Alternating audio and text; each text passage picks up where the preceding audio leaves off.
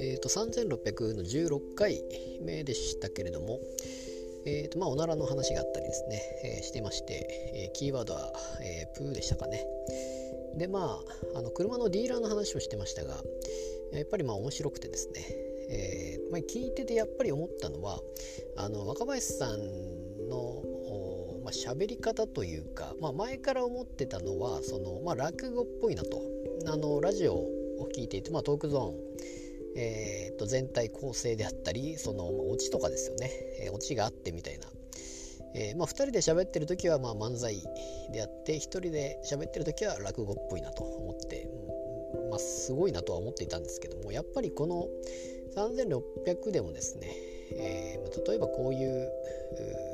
喋りというかその声色をまあ真似てというかあやり取りっていうのがやっぱりあるわけで、えー、まあラジオでもよくそのマネージャーの話をしたりしますけれども、えー、まあそういう時もそうなんですがそういうまあ一人何役みたいな感じで喋、えー、るわけでもう本当にもう落語ですよねそうなってくると。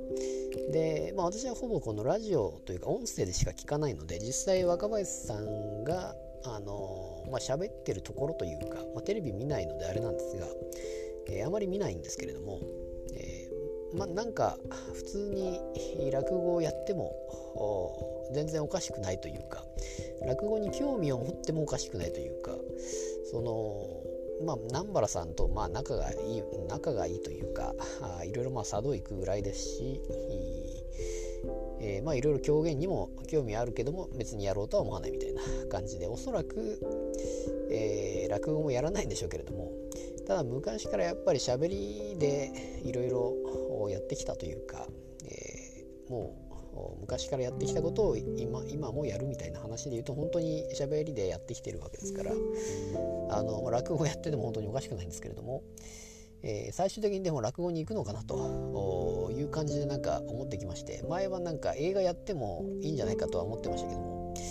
えー、落語がいいのかなと最近思ってきました。